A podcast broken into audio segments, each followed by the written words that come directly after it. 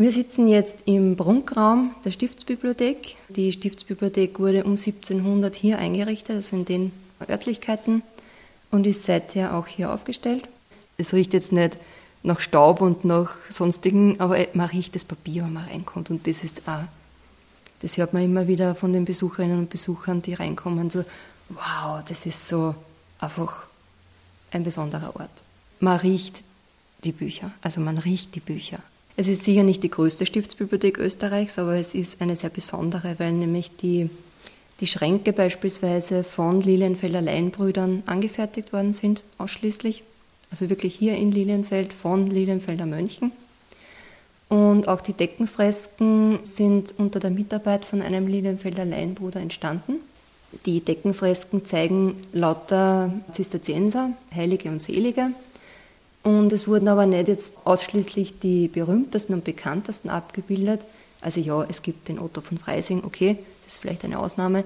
Aber sonst hat man eher versucht, die große Ausbreitung des Ordens darzustellen, indem man jetzt einen spanischen Zisterzienser, einen italienischen, einen deutschen, ich glaube Iris auch darunter abbildet und das war die Idee dahinter.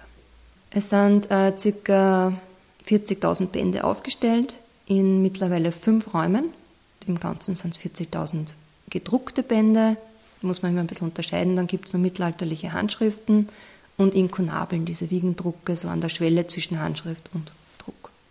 Das älteste gedruckte Buch, das sind Bibeln aus den 1520er Jahren. Und die älteste Handschrift ist aus der ersten Hälfte des 13. Jahrhunderts.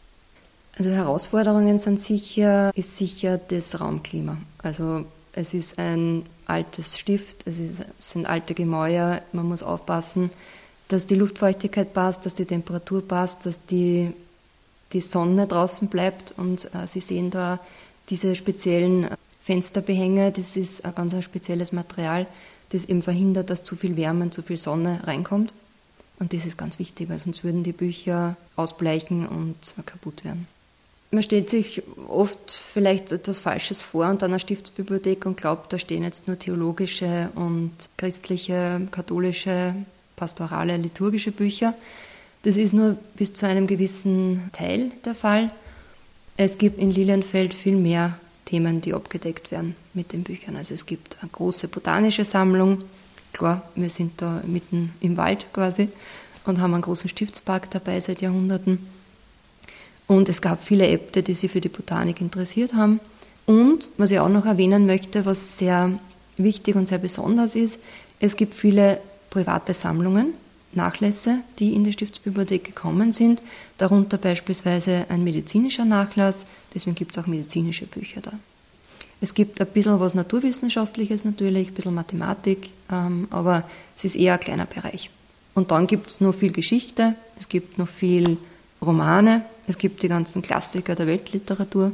Und sicher besonders sind diese verschiedenen Provenienzen, die heute hier sind. Also es gibt auch viele Bücher aus anderen Klöstern, die im, im 18. Jahrhundert aufgehoben worden sind.